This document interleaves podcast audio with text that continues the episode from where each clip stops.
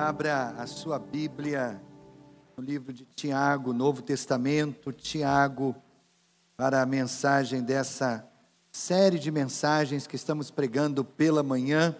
A fé que funciona quando a vida não funciona. Se você perdeu alguma dessas mensagens, é uma série especial para enfrentarmos a crise do coronavírus, a crise da Covid-19. Se você perdeu alguma dessas mensagens, você pode recorrer ao nosso arquivo de mensagens aí no nosso canal do YouTube e pode rever algumas dessas mensagens. Elas estão catalogadas pelo título e também catalogadas pelo nome da série: A Fé que Funciona quando a Vida não funciona. Mensagens especiais para nós enfrentarmos a crise da Covid-19, do novo coronavírus. Palavra de hoje tem como tema fé que mostra respeito a todos. Fé que mostra respeito a todos. É uma mensagem sobre o racismo, o preconceito, o favoritismo. Querido, você sabe quando nós estamos sobre estresse prolongado, é o caso em que nós estamos enfrentando nesse momento, isso tende a trazer à tona o pior de nós. Estresse prolongado tende a trazer à tona o pior de nós. E à medida que essa pandemia se alonga, nem sempre nós estamos no nosso melhor, infelizmente nós podemos nos tornar mais irritados, mais impacientes, mais egocêntricos. Eu não sei se você sabe disso ou não, mas quando você está estressado, quando eu estou estressado, os nossos preconceitos naturais tendem a aumentar. Aumentar. Quando estamos sob tensão, pressão, nós tendemos a ser menos tolerantes com as pessoas diferentes ou com as diferenças. Nós somos mais preconceituosos com outras pessoas quando nós estamos tensos, pressionados. Agora, querido, a Bíblia chama esse egocentrismo de algo pecaminoso, é pecado. E a Bíblia chama, em algumas versões, de pecado do favoritismo. O pecado do favoritismo é, nós podemos dizer, é o racismo, é o preconceito, é a intolerância, é a discriminação. O que é isso? Pecado do favoritismo. O pecado do favoritismo é mostrar favoritismo ou, preleção, ou predileção em relação a algumas pessoas. Eu prefiro essas pessoas àquelas outras. Isso é o pecado do favoritismo. Eu favoreço mais essas do que aquelas outras. O pecado do favoritismo também é demonstrar parcialidade, preconceito em relação a outras pessoas. Agora, talvez você esteja aí dizendo, como todo brasileiro gosta de dizer, você esteja aí dizendo no seu coração: Mas eu, eu não sou preconceituoso. Eu eu não sou racista. Ok, querido, vamos considerar algumas maneiras sutis de favoritismo, sutis de parcialidade. Talvez não racialmente, mas vamos lá. Deixe-me perguntar a você: você é rápido em julgar as pessoas com penteados de cabelo estranho? Ou que tal pessoas que usam piercings em partes do corpo? Ou pessoas obesas? Ou pessoas magras demais? Será que você tem apenas uma pequena inclinação em relação a eles ou contra eles? Um pequeno olhar ah, negativo em relação a eles? Pessoas que se vestem de maneira diferente da sua. E essas pessoas que têm religiões diferentes da sua. E pessoas que são mais jovens ou pessoas que são mais idosas que você, como você as trata? Existem todos os tipos de favoritismo e todos os tipos de preconceitos sutis em nossa vida.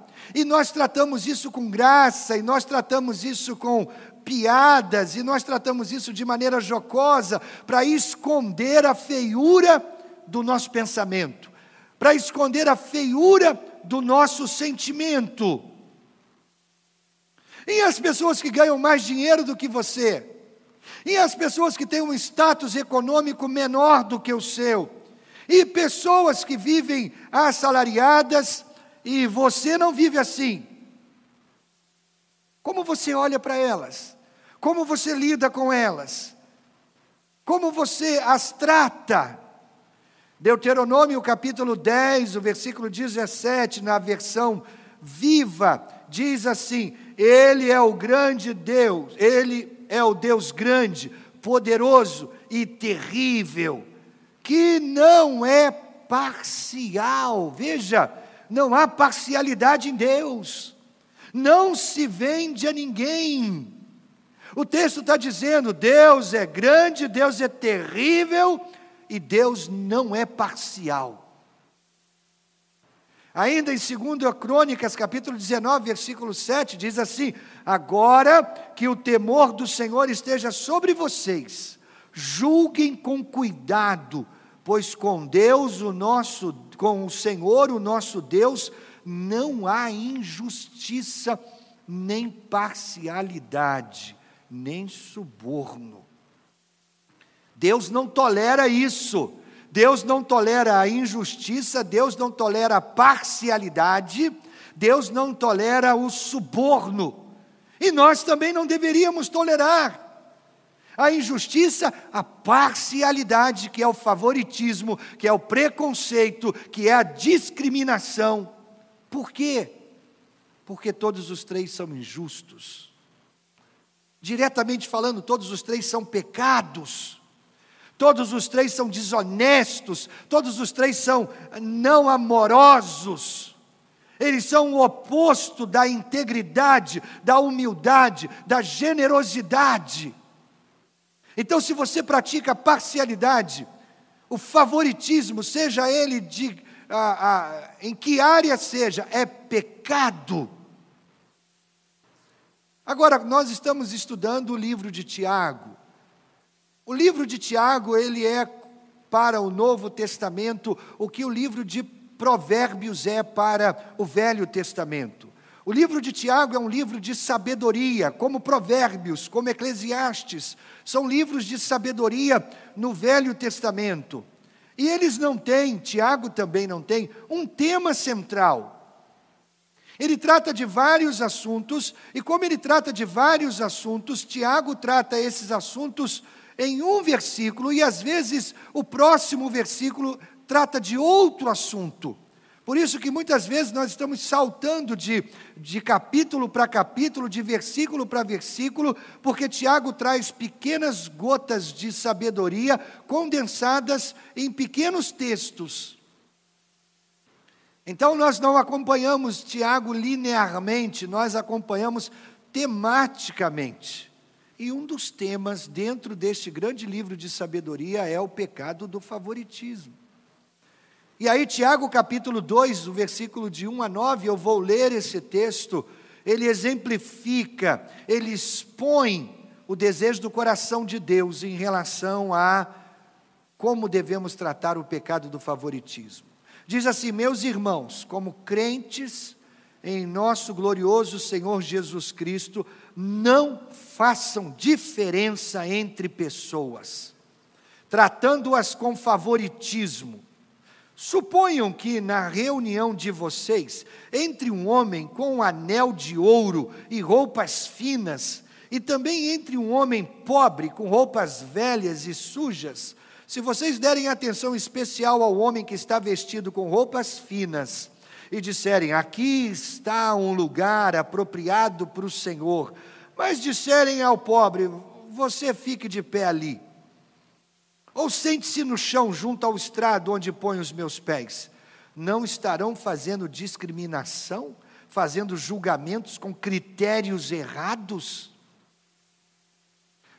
O texto é tão claro, não é verdade? O favoritismo baseado na, na posição econômica. Entra na igreja uma pessoa bem vestida, demonstrando ser alguém de posses, e ao mesmo tempo entra alguém pobre, alguém humilde, alguém simples.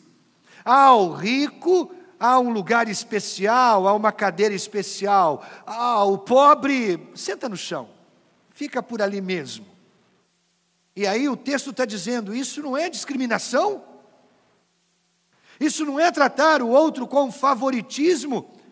Isso não é julgar as pessoas com critérios errados? Tiago continua: Ouçam, meus irmãos amados, não escolheu Deus os que são pobres aos olhos do mundo para serem ricos em fé e herdarem o reino que ele prometeu aos que o amam? Mas vocês têm desprezado o pobre. Não são os ricos que oprimem vocês? Não são eles os que os arrastam para os tribunais? Não são eles que difamam o bom nome que sobre vocês foi invocado? Se vocês de fato obedecerem à lei real encontrada na Escritura que diz: ame o seu próximo como a si mesmo, estarão agindo corretamente. Mas se tratarem os outros com favoritismo, olha aí, estarão cometendo pecado e serão condenados pela lei como transgressores. Agora, queridos, isso é bem claro, muito claro, isso nos dá um exemplo claro de preconceito econômico. Há um favorecimento do cara que tem mais dinheiro sobre a pessoa que tem menos dinheiro. Mas o que Deus diz durante toda a sua palavra sobre o preconceito? O quê? Por que, que Deus odeia tanto o preconceito? Eu penso em quatro razões bíblicas para isso. Porque Deus odeia o preconceito, porque Deus odeia o favoritismo, porque Deus odeia o racismo, em primeiro lugar, porque o, o, o preconceito questiona a criação de Deus. Você sabe, foi ideia de Deus criar todos os diferentes tipos de pessoas. Ideia de Deus. Nós fomos criados todos nós diferentes. Deus pensou em raça, raça é a ideia de Deus. Ele, ele pensou em sexo, sexo é a ideia de Deus. Ele pensou em criar para todos nós diferentes formas e tamanhos e volumes. Quão chato seria o mundo se todos nós fôssemos iguais, pense nisso. Agora veja bem, uma pessoa preconceituosa, racista, fanática, essencialmente ela está dizendo: Olha, Deus, eu não gostei do seu plano. Deus, eu não gostei da sua ideia. Que ideia foi essa de criar todo mundo diferente? Que ideia foi essa de criar formas e, e, e jeitos e, e pessoas diferentes? Deus, eu tenho uma ideia melhor para lhe dar. Por que o Senhor não faz todo mundo parecido comigo? É isso que o racista está dizendo, é isso que o preconceituoso está dizendo, é isso que o fanático está dizendo. E isso é uma expressão flagrante de orgulho, vaidade, narcisismo. Atos capítulo 17, versículo 26, nós lemos: De um só fez ele todos os povos. Deus criou todos os povos. O texto diz: para que povoassem toda a terra, tendo determinados tempos anteriormente estabelecidos e os lugares exatos em que deveriam habitar. Você percebe? Deus criou todos os povos, Deus fez os italianos como eles são, Deus fez os do Oriente Médio como eles são, Deus fez os asiáticos para serem asiáticos, Deus fez os africanos para serem africanos, Deus fez os latinos para serem latinos. E por que Deus fez isso? Simples, porque Deus ama a diversidade. Deus ama a diversidade, Deus criou a diversidade. Você sabe quantos tipos de besouro existem no planeta? Eu também não sei. Mas eu fui pesquisar na internet e eu achei um tipo de besouro, besouro bicudo. Sabe quantos tipos de besouros bicudos existem? Mais de 3 mil espécies.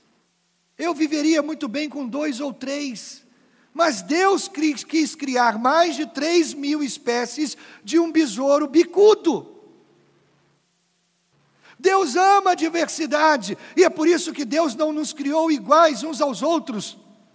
Somos diferentes, porque Deus nos criou dessa maneira. 1 Coríntios capítulo 4, versículo 7 diz: Pois quem torna você diferente de qualquer outra pessoa? O que você tem que não tenha recebido?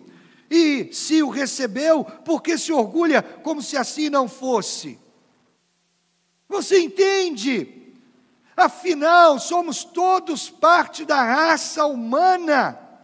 Querido, não há uma questão de raça aqui, não há. Há apenas uma raça, uma única raça. Não há asiático, não há africano, não há branco, não há preto, não há raças. Existe apenas uma raça. E sabe qual é? A raça humana. Uma única raça. E é isso que importa. Portanto, querido, quando você é preconceituoso, quando você olha para o diferente de maneira estranha, quando você olha para o outro de maneira soberba, orgulhosa, vaidosa, narcisista, você está pecando, porque você está rejeitando a criação de Deus. Deus nos criou todos diferentes. Essa é a beleza da criação. A criação não é o samba de uma nota só, uma sinfonia de uma nota só. A criação é a harmonia das diversas notas, das diversas cores, dos diversos volumes, das diversas pessoas. Deus criou o mundo dessa maneira. Segundo, porque Deus odeia o preconceito, o favoritismo, porque o preconceito é um sinal de ignorância. Preste atenção, querido, se você é preconceituoso, você é um ignorante, está em trevas, cego. Significa que eu não sei do que estou falando quando eu sou preconceituoso, eu estou revelando a minha tolice, eu não entendo o plano de Deus, eu não entendo o propósito de Deus, eu não entendo o povo de Deus. 1 João 2,11 diz: Mas quem odeia seu irmão, uma forma de favoritismo, ou de preconceito, melhor dizendo, quem odeia o seu irmão está em trevas, anda nas trevas, não sabe para onde vai, porque as trevas o cegaram. Preconceito é sinal de ignorância. Você está em trevas. Tiago, capítulo 3, o versículo 17, percebe como Tiago trata dos assuntos de maneira diversa? Então vem dizendo o texto: Mas a sabedoria que vem do alto é antes de tudo pura, depois pacífica, amável, compreensiva, cheia de misericórdia, de bons frutos, imparcial e sincera. Agora veja bem, querido, não se julgue sábio se você acha que as pessoas são menos ou mais do que você. Me perdoe, eu sou pouco tolerante com os intolerantes. Eu sou pouco tolerante com os racistas. Eu sou pouco tolerante com os preconceituosos e está me dando uma vontade enorme de dizer o que eu vou dizer agora. Se você evidencia racismo na sua vida, você é um burro. Melhor, em defesa dos burros, eu direi: você é um ignorante, você é um tolo. Quando a gente vive livre de preconceitos, isso é uma marca de sabedoria. Veja bem, querido, o conhecimento aparece nos testes, mas a sabedoria aparece nos relacionamentos. Você é tolo quando trata alguém de maneira preconceituosa, você é um tolo quando trata alguém com racismo, você é um tolo quando trata alguém com favoritismo. Mas você é um sábio quando vive livre desses pecados. Quando eu tenho um relacionamento em que eu trato você menos do que você merece ser tratado, isso mostra que eu sou um tolo. Eu não estou sendo sábio. Preconceito é um sinal de ignorância. Terceiro, por que, que Deus odeia o preconceito, o racismo? Porque o preconceito desobedece ao grande mandamento. Simples assim.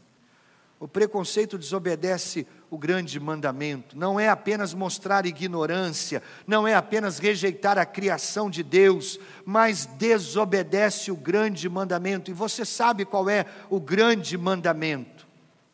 Vou recorrer a Gálatas capítulo 5, os versículos 14 e 15 dizem assim: toda lei se resume num só mandamento: ame o seu próximo como a si mesmo. Mas se vocês se mordem, se devoram uns aos outros, cuidado para não se destruírem mutuamente. Queridos, nós estamos vivendo um tempo agora em que há mais divisão há mais partidarismo, há mais palavras de ódio e de raiva, há mais divisão em nossa sociedade do que eu já vi ah, em todos os meus 53 anos de vida. Há muito mais partidarismo e divisão e favoritismo no mundo que nós vivemos. Depois que Jesus disse que o segundo maior mandamento é amar o próximo, os fariseus perguntaram: Jesus, quem é o meu próximo? Olha, eles queriam colocar um limite. Eles não queriam amar todo mundo. Ok, eu preciso amar o meu próximo, então me diga quem é o próximo. Delimite, mostre os limites e nós vamos amar, porque nós não estamos dispostos a amar todo mundo. Nós queremos amar o mínimo possível. O mínimo possível. Queridos, o tempo que nós estamos vivendo é esse tempo. Eu vou amar a minha tribo, eu vou amar o meu grupo, eu vou amar o meu partido. E o mundo está fraccionado, fracionado. Hoje nós temos os homossexuais e os heterossexuais. Nós temos as mulheres lutando pelos direitos delas e temos os homens protestando. Nós temos os pretos e nós temos os brancos. Nós temos os pobres e nós temos os ricos. Nós temos os evangélicos e nós temos os, os muçulmanos. Nós temos eles e nós temos nós um tempo de, de partidarismo, mais do que nunca. Então, Jesus, diga-nos a quem amar. Eu estou disposto a amar a minha tribo, eu estou disposto a amar o meu grupo. Diga-nos quem é o nosso próximo. E aí, Jesus conta uma história de um homem ferido, um judeu, e dois judeus honrados pela sociedade passam por ele e, e, e vão embora. Mas aí vem um, um samaritano. E o samaritano é odiado pelos judeus, o samaritano é tratado com preconceito, o samaritano é uma raça inferior, um judeu de segunda categoria, mestiço, misturado. E o judeu não se dá com o samaritano, porque o samaritano é menos, é menor. Mas aí vem um samaritano e ajuda o judeu. E ele faz exatamente o que Jesus quer que a gente faça. Trate todos com o devido respeito. Quem é o meu próximo? É aquele que está perto de mim e passa por necessidade e eu tenho que ajudá-lo. É aquele que está perto de mim e é tão diferente de mim, mas ainda assim eu amo como um irmão de sangue.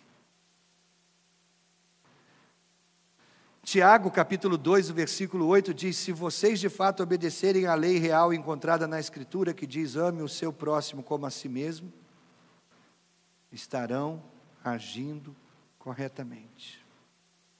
Deus odeia o preconceito porque ele vai contra o grande mandamento. O grande mandamento, a lei real encontrada na Escritura. Diz que a gente precisa amar o próximo.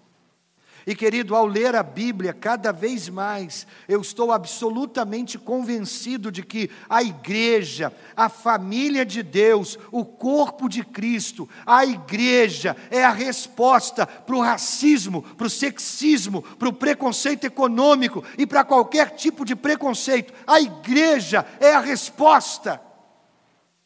Porque, queridos, se formos igreja, como Deus no coração dele sonha que sejamos, se formos igreja segundo os planos e sonhos de Deus, nós seremos uma família de pessoas absolutamente diferentes, de fundos e contextos e realidades absolutamente diferentes. Seremos pessoas que se reúnem e vivem de maneira harmoniosa, com unidade, sem preconceito, no mesmo lugar, crendo na mesma coisa, fazendo a mesma coisa. Sabe o nome disso? O nome disso é igreja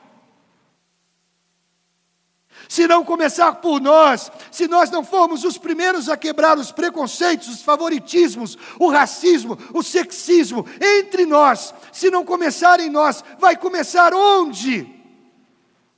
Se nós é que pregamos o segundo mandamento, o mais importante, amar o próximo como nós amamos a nós mesmos, se somos nós que defendemos essa ideia, que propagamos essa ideia, que vendemos essa ideia, se nós não começarmos a nos amar, por onde vamos começar? A ideia da igreja é essa. Pessoas diferentes vivendo em comunidade, pessoas diferentes vivendo em unidade, pessoas diferentes que se chamam de irmãos. O mundo precisa da igreja de Jesus, mas da igreja de Jesus que vive a palavra de Jesus. O mundo precisa que nós, nós, sejamos igreja, segundo os planos e propósitos dEle. Deus odeia o preconceito porque ele quebra o grande mandamento. E quarto, Deus odeia o preconceito porque ele é um pecado sério, sério. Tiago 2,9. Mas se vocês tratam as pessoas pela aparência, estão pecando, e a lei os condena como culpados. É pecado. Embora o Brasil seja composto por uma população totalmente miscigenada,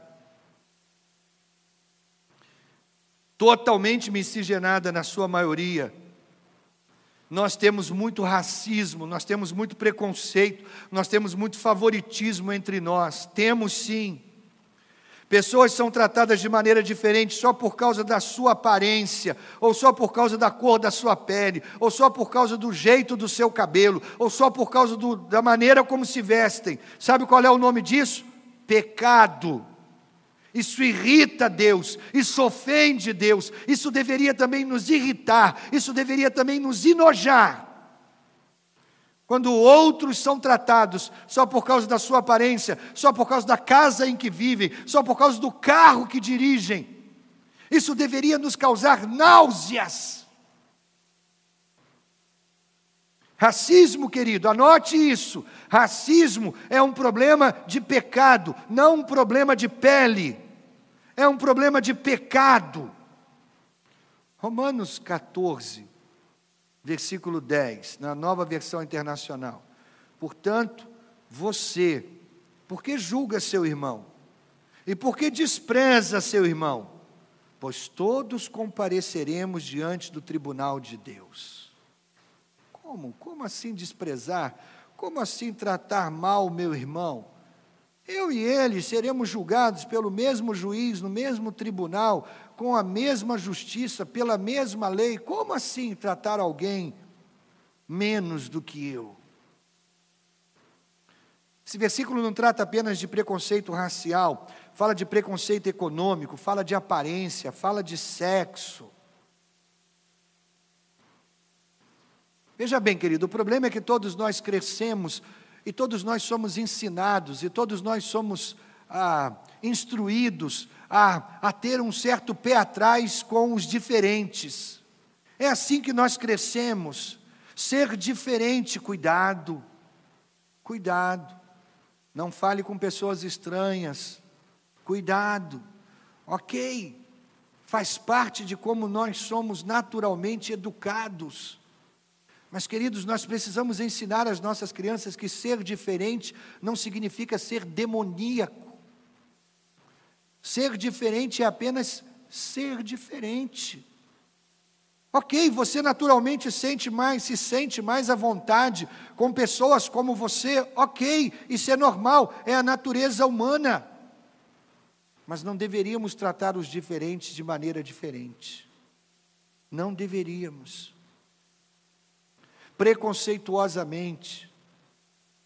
Não deveríamos tratar o outro mais ou menos por causa da sua raça, por causa da cor dos seus olhos, por causa da cor do, da sua pele.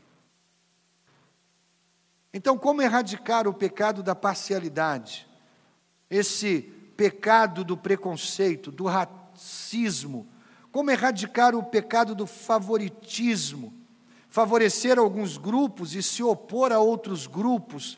Como nós podemos eliminar esse preconceito de nossas vidas? Essa é a questão que eu respondo com apenas um passo. Primeiro e mais importante, aprenda a ver as pessoas como Deus as vê. Anote isso.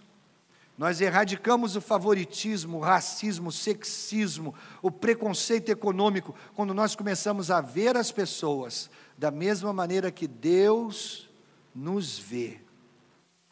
Agora veja bem, eu não faço isso naturalmente, eu não olho para as pessoas como Deus olha de maneira natural. Você também não fará isso de maneira naturalmente. Você tem que aprender, e você pode aprender, e eu posso aprender. E eu preciso de ajuda, e você precisa de ajuda, ajuda de Deus. Deus manda Samuel, o profeta, à casa de Jessé, ungir aquele que será o próximo rei de Israel, o rei escolhido por Deus. Samuel manda que os filhos de Jessé se apresentem e um a um vão se apresentando, e Samuel olha para aquele que parece um guerreiro, aquele bonitão, aquele alto, e Deus diz: "Não, não é esse". E o outro: "Não, não é esse". E o outro: "Não, não é esse". E acabaram os filhos de Jessé, ué, Deus me mandou ungir o filho, um filho de Jessé para ser o próximo rei. Jessé acabaram seus filhos? Ih, não, tem, tem um rapaz, quase que eu ia esquecendo dele. É, Davi, está lá entre as ovelhas. Chama Davi, mas é só Davi. E quando ele entra, Deus diz: é esse. É esse. 1 Samuel 16, 7. O Senhor disse a Samuel: não considere a sua aparência nem a sua altura, pois eu rejeitei. Rejeitou aquele que era o bonitão, o guerreiro. E aí o Senhor diz: o Senhor não vê como o homem, o homem vê a aparência, mas o Senhor vê o coração. Samuel olha para o guerreiro, para o filho mais forte, proeminente, se destacava. Deus diz: não, não, não, não. Não é esse. Samuel, aprenda uma coisa: não julgue pela aparência. Faça como eu, veja o coração. Irmãos, nós temos que aprender a olhar para o coração. É assim que Deus olha, é assim que Deus vê. Nós julgamos um livro pela capa, nós julgamos uma casa pela fachada, nós julgamos as pessoas pela aparência. Está errado. Está errado. Olha o coração da pessoa. Olha o que ela tem por dentro. João capítulo 7, versículo 24, Jesus nos diz: Não julguem apenas pela aparência, mas façam julgamentos justos. Julgar pela aparência, pare com isso, pare. Faça um julgamento correto ele está dizendo: não seja superficial, vá fundo, aprenda a ver as pessoas da maneira que Deus as vê. Pedro, sendo um judeu raiz, o apóstolo Pedro era carregava tantos preconceitos no seu coração, e o principal deles, achar que os judeus eram a última Coca-Cola do deserto, o último biscoito do pacote. Os judeus são, os demais não. E assim era o apóstolo Pedro. Mesmo depois de ter passado três anos e meio com Jesus, ele ainda carregava no seu coração preconceitos. Os judeus, os não-judeus, e um dia Pedro adormece e tem um sonho, e nesse sonho Deus apresenta vários animais a Pedro, animais que não faziam parte da dieta alimentar dos judeus. E Deus diz: Come, Pedro. E Pedro dizia: De jeito nenhum, Senhor, não posso comer esses animais, são impuros. E Deus dizia: Pedro, não faça impuro aquilo que eu santifiquei. Pedro acordou com aquele negócio na cabeça. Meu Deus, que sonho estranho. E aí chega à sua casa um enviado de Cornélio. Quem era Cornélio? Um gentio, um não judeu. Cornélio manda chamar você à casa dele. E Pedro vai à casa de Cornélio, um judeu e à casa de um gentio. E Pedro entende: Deus está me chamando para pregar o evangelho para os não judeus. Eu não posso, eu não posso é, desprezar aquilo que Deus santificou. Atos capítulo 10, versículo 28. Vocês sabem muito bem que é contra a nossa lei um judeu associar-se a um gentio ou mesmo visitá-lo.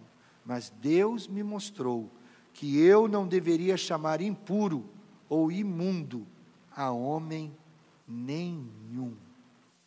Homem nenhum nenhuma raça é inferior, nenhuma raça é indigna. Ainda no capítulo 10 de Atos, os versículos 34 e 35, então Pedro começou a falar. Agora percebo verdadeiramente que Deus não trata as pessoas com parcialidade. Mas de todas as nações aceita todo aquele que o teme e faz o que é justo. Então, querido, para terminar, eu vou pedir a você nessa semana, comece a pedir a Deus que o ajude a ver as pessoas de maneira diferente.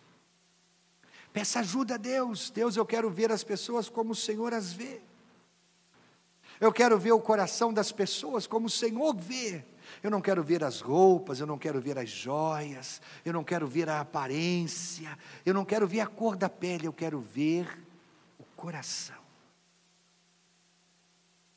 Para terminar a ideia final desse sermão, o plano de Deus, irmãos, é manter todas as pessoas unidas na igreja.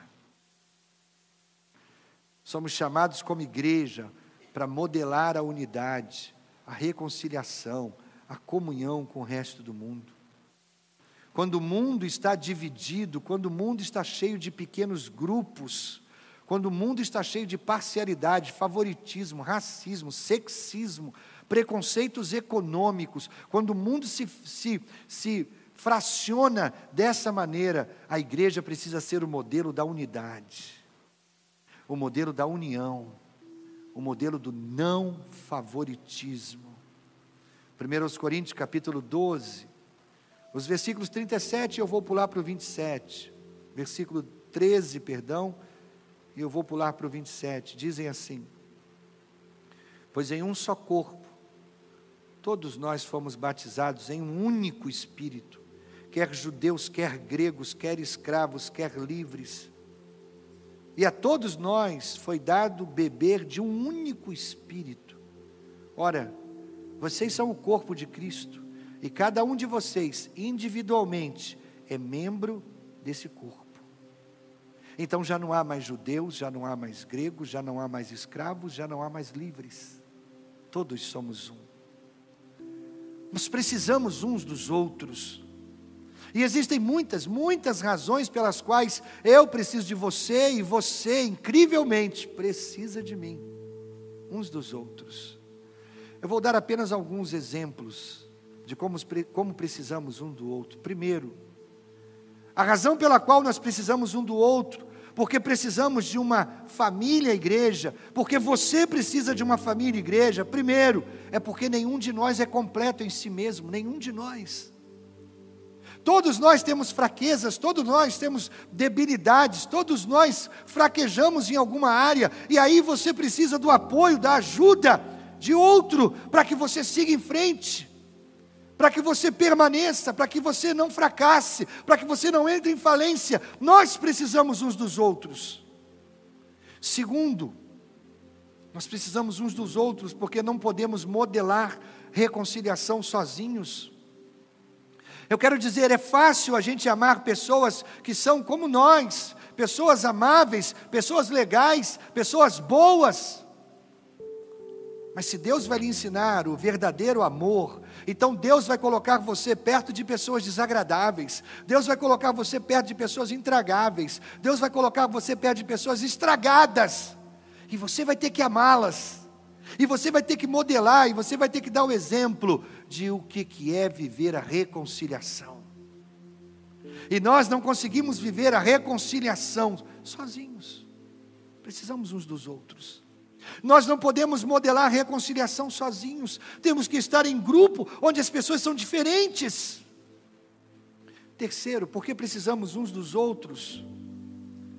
Porque nos nossos relacionamentos nós encontramos identidade.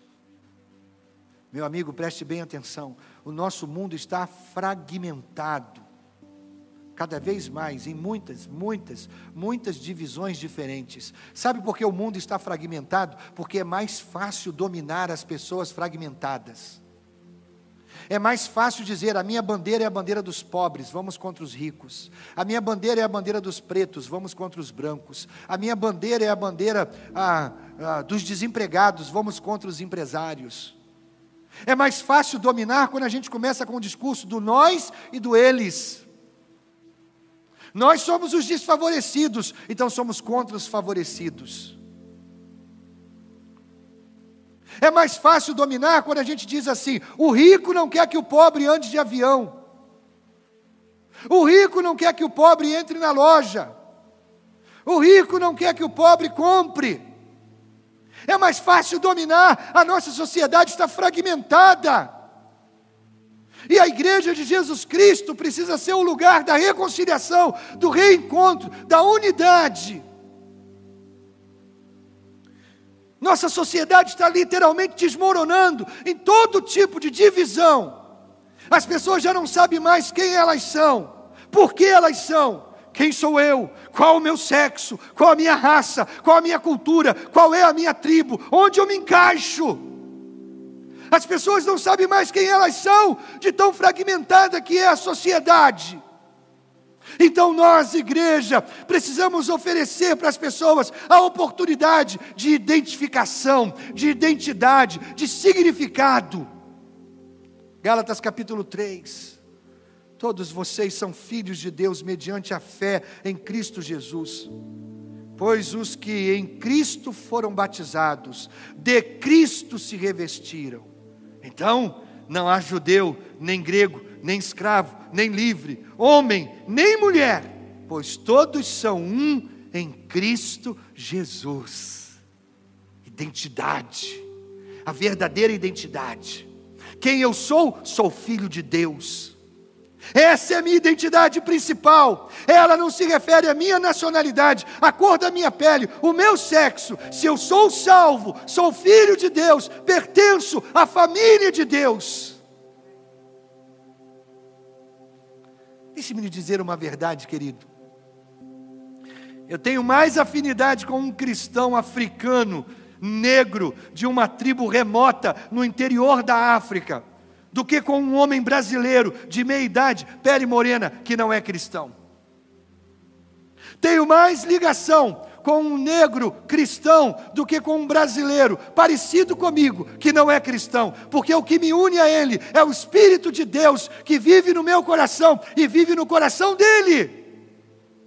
A igreja é a ideia de Deus, Eu tenho muito mais em comum com aqueles que fazem parte da família de Deus do que com aqueles da minha própria nacionalidade, da minha raça, do meu próprio status econômico ou qualquer outra coisa, porque essas coisas, queridos, status econômico, cor da pele, nacionalidade, cultura, língua que falamos, todas essas coisas vão passar. O que não vai passar é o que eu sou em Cristo Jesus. Eu não serei brasileiro para sempre, eu serei membro da família de Deus para todo sempre, todo sempre.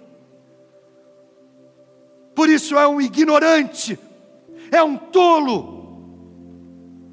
Quem trata o outro com favoritismo, ou quem trata o outro com parcialidade, ou quem trata o outro com racismo, ou com sexismo.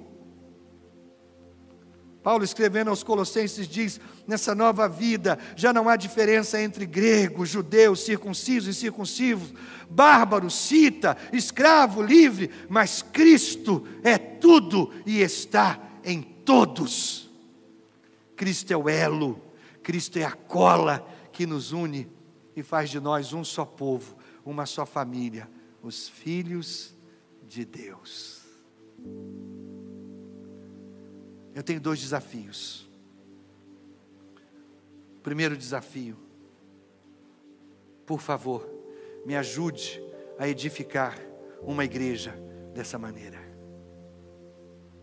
em que não há ricos e pobres, não há doutores e incultos, não há pretos nem brancos, uma igreja em que há filhos de Deus. Me ajude Preciso da sua ajuda para a gente edificar uma igreja assim.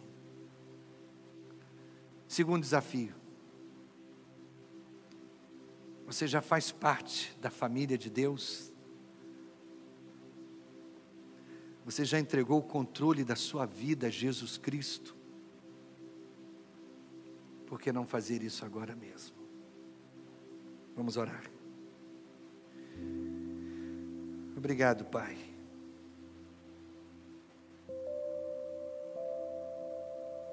Minha nacionalidade não durará para sempre.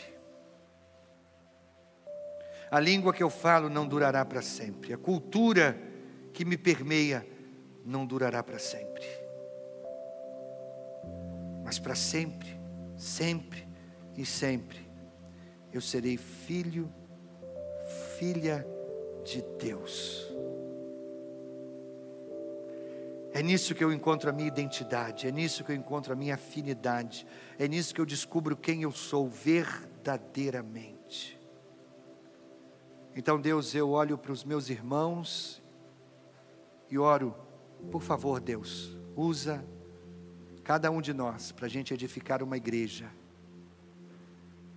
que seja família de Deus E Deus, eu oro por aqueles que conosco estão nesta manhã, perto ou longe, e que ainda não deram o passo decisivo de entregar o controle de suas vidas a Jesus Cristo. Olha para eles, Deus. Que o teu espírito toque o coração deles, que o teu espírito fale com eles e os convença da absoluta necessidade de pertencer à família de Deus. Você ainda não deu o passo do batismo. E eu sinto no meu coração agora de falar com você. Você tem caminhado com o povo de Deus, você tem caminhado com a família de Deus, mas você ainda não deu o passo do batismo.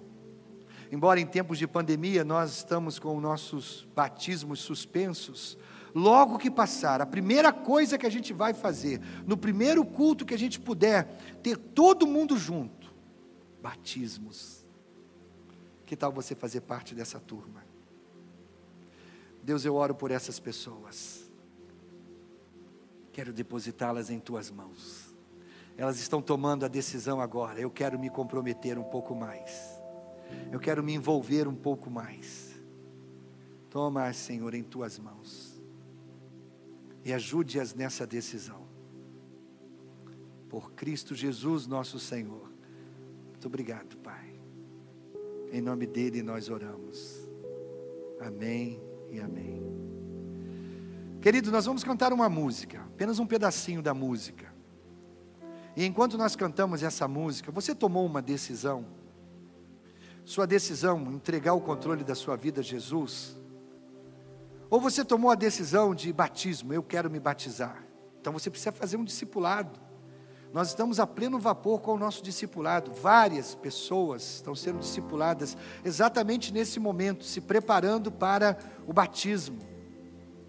Então, se você tomou a decisão entregando o controle de sua vida a Jesus, ou tomou a decisão pelo batismo, é muito importante. Agora, durante essa música, passe uma mensagem para o pastor de plantão. Passe uma mensagem para ele. Entreguei o controle da minha vida a Jesus, ou quero me batizar. Nós vamos entrar em contato com você e vamos ajudá-lo nessa decisão.